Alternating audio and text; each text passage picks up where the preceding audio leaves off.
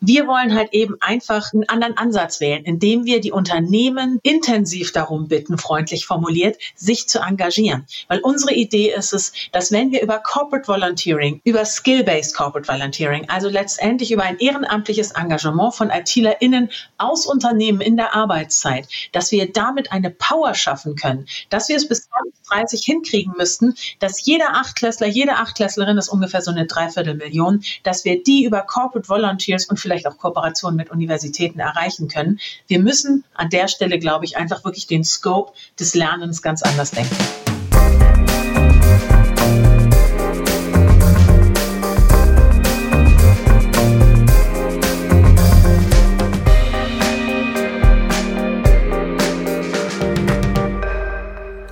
Äh, heute zu Gast Dr. Julia Freudenberg von der Hacker School. Schön, dass du in, äh, bei uns bist. Ich finde es so witzig, weil ich die Hacker School schon seit Jahren verfolge und ich euch endlich mal hier im Podcast habe, weil ich finde dieses Projekt so cool. Ähm, äh, ich habe es damals, ich äh, weiß nur, ich hatte an, gleich direkt bei der Gründung mit eurem Gründer zu tun und war da irgendwie, ich behaupte heute so ein bisschen zumindest dabei. Aber ich glaube, die Hörer und Hörerinnen wissen gar nicht genau, was die Hacker School ist. Liebe Julia, herzlich willkommen in unserem Podcast. Wie geht's dir? Mir geht's super und ich freue mich immer auf die Historie der Hacker School unterwegs zu treffen. Wen von den Jungs kennst du denn? Weil die haben das ja zu dritt gegründet. Ah, Tim Peters habe ich mal kennengelernt. Stimmt, da waren, äh, hast recht, da waren, aber ich hatte nur mit ihm zu tun der Andreas Eulmann und der David Cummins waren auch noch mit dabei. Und die hatten halt gesagt, es muss doch mal Leute geben, die Bock auf Zukunftsberufe machen und einfach mit den Kids mal, ah, es bräuchte so eine Hacker School. Hamburg wollte es damals, 2013, nicht als Pflichtfach in die Schulen einführen. Und die haben einfach eine, wie ich finde, geniale Brücke gebaut, dass sie eben von diesen IT-Guys und Girls, die richtig Bock darauf haben, was sie beruflich machen, dass sie da die Brücke geschlagen haben und gesagt haben, wenn ihr so eine Lust auf Lernen habt und auf geilen Scheiß machen, macht das doch einfach mal mit Kids zusammen, vielleicht haben die ja auch Lust. Ja, und diese Idee habe ich übernommen und wir sind jetzt dabei, das richtig groß zu machen. Okay, also das, der, also und ihr seid jetzt, also ich meine, ich hatte mich gerade, ich erinnere die Geschichte der Hacker School so, deshalb so gut, weil ich selber mich gerade selbstständig gemacht habe mit Future Candy.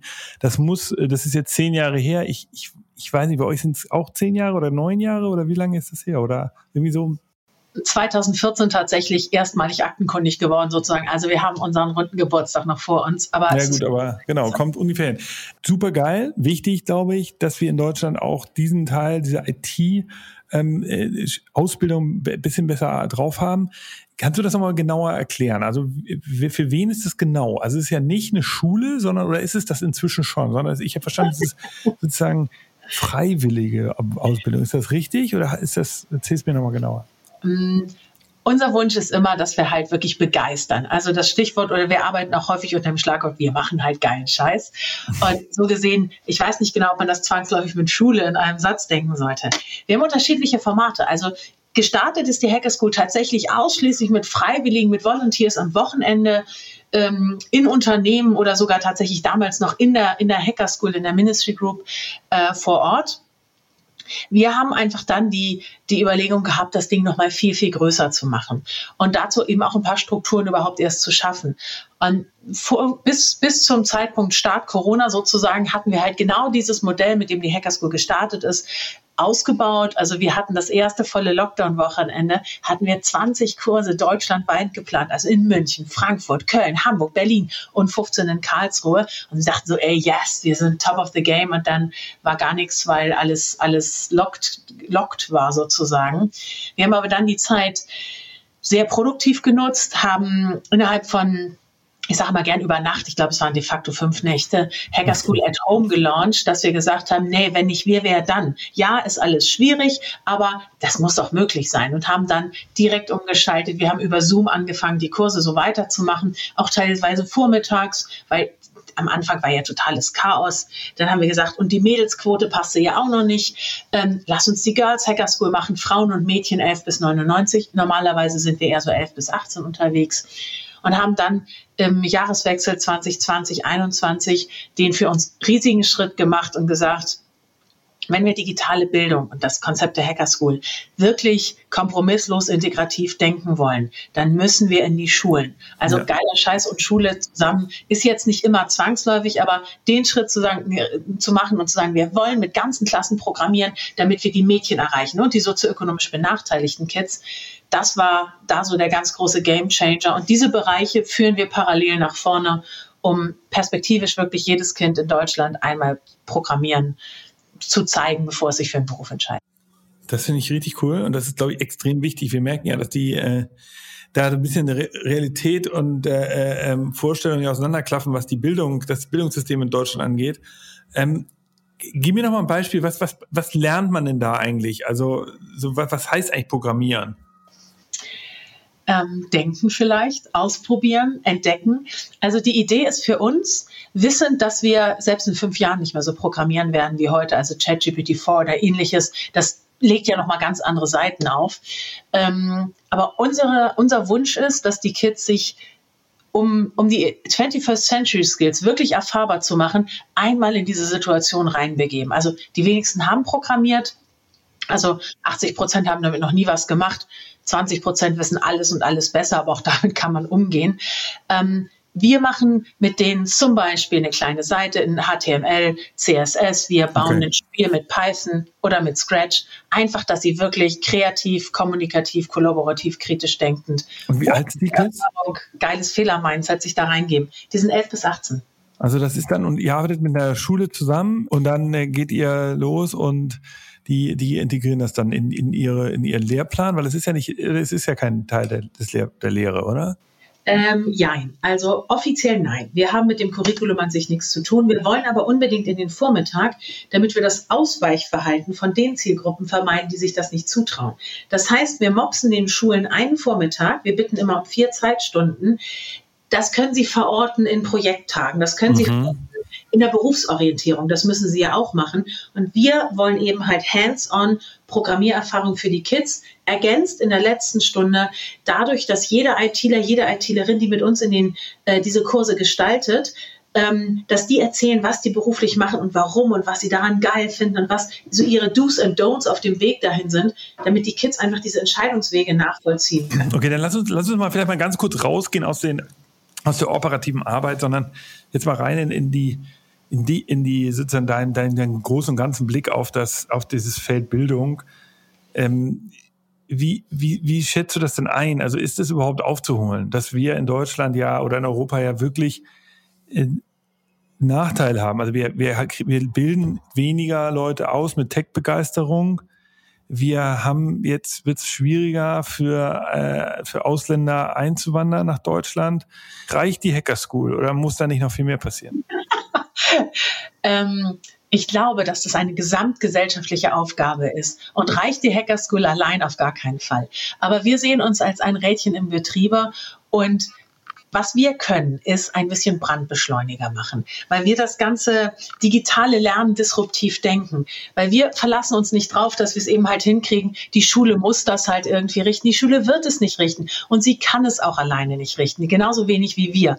Und wir wollen halt eben einfach einen anderen Ansatz wählen, indem wir die Unternehmen intensiv darum bitten, freundlich formuliert, sich zu engagieren. Weil unsere Idee ist es, dass wenn wir über Corporate Volunteering, über über Skill-Based Corporate Volunteering, also letztendlich über ein ehrenamtliches Engagement von ITlerInnen aus Unternehmen in der Arbeitszeit, dass wir damit eine Power schaffen können, dass okay. wir es bis 2030 hinkriegen müssten, dass jeder Achtklässler, jede Achtklässlerin, das ist ungefähr so eine Dreiviertelmillion, dass wir die über Corporate Volunteers und vielleicht auch Kooperationen mit Universitäten erreichen können. Wir müssen an der Stelle, glaube ich, einfach wirklich den Scope des Lernens ganz anders denken.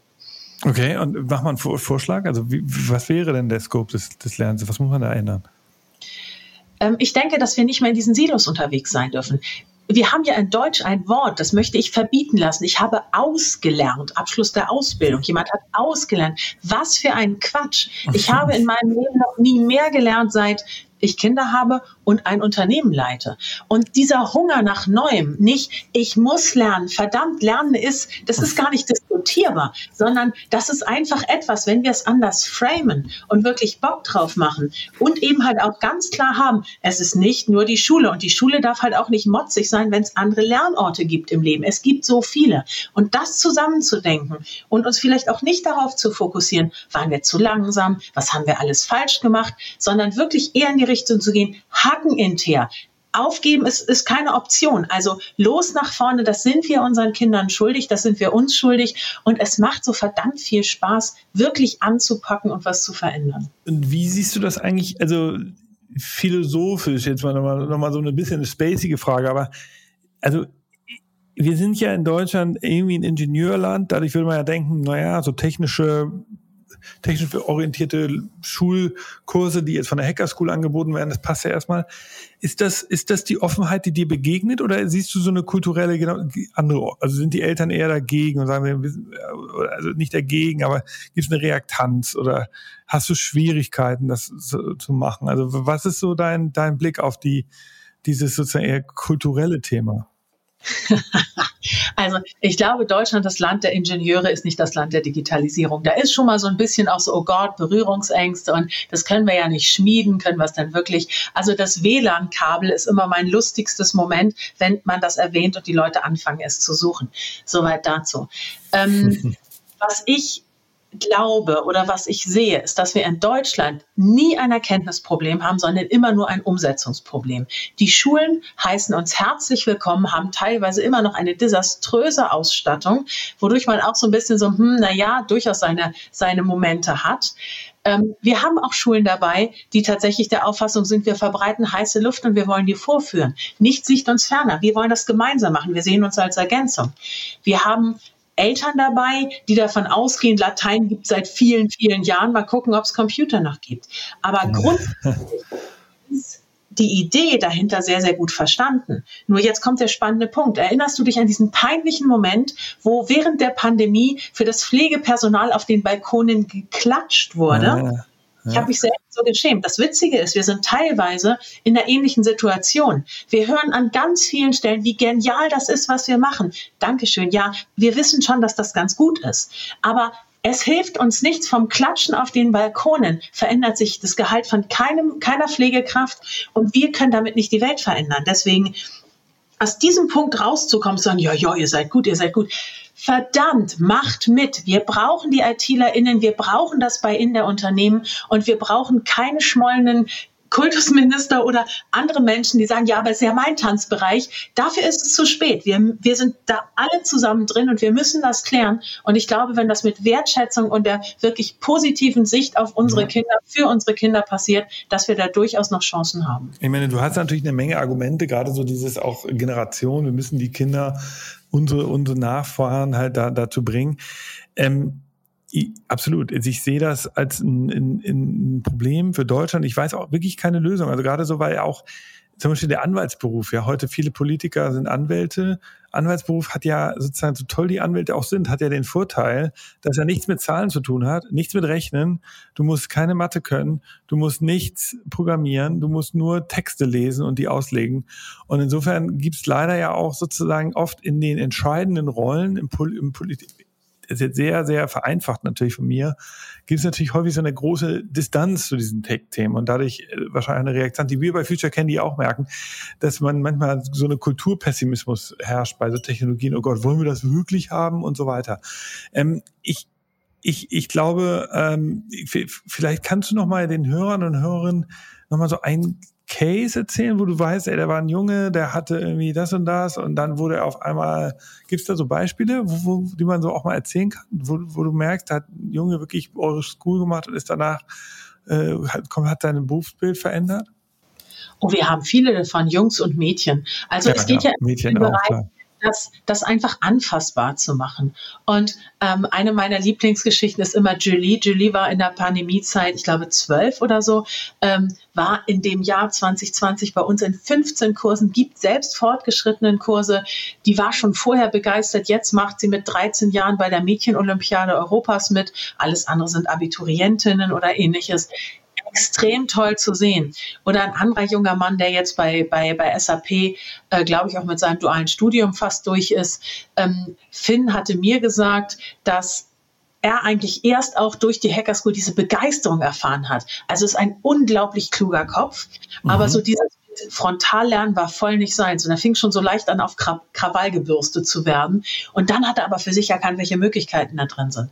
Und du hast so viele Ansätze, auch wenn wir in Schulen sind, auch in den äh, Schulen in schwierigen sozialen Brennpunkten hast du halt häufig eine Situation, wo du das erste Mal siehst, dass ein Kind anfängt daran zu glauben, dass es eine Möglichkeit zur Teilhabe hat. Und wenn mhm. die Augen anfangen zu leuchten, Nick, das verändert den Blick auf alles, was du bisher gesehen hast. Und das macht wahnsinnig viel Spaß. Wirklich schöne Geschichten. Ähm, okay, also äh, du siehst äh, sozusagen, äh, ist nicht ganz so dramatisch wie ich, da bin ich ja beruhigt. Du, du hast zwar einige Anekdoten jetzt erzählt von Eltern, die sich da so sträumen, auch Schulen, aber, aber eigentlich sind, ist das ja die Seltenheit. Ähm, was siehst du denn gerade so an Tech-Trends? Also du hast ja auch gerade noch eingangs gesagt, KI verändert ja nochmal euer Thema. Also muss man eigentlich wirklich noch programmieren können in Zukunft? Oder macht das auch alles eine KI?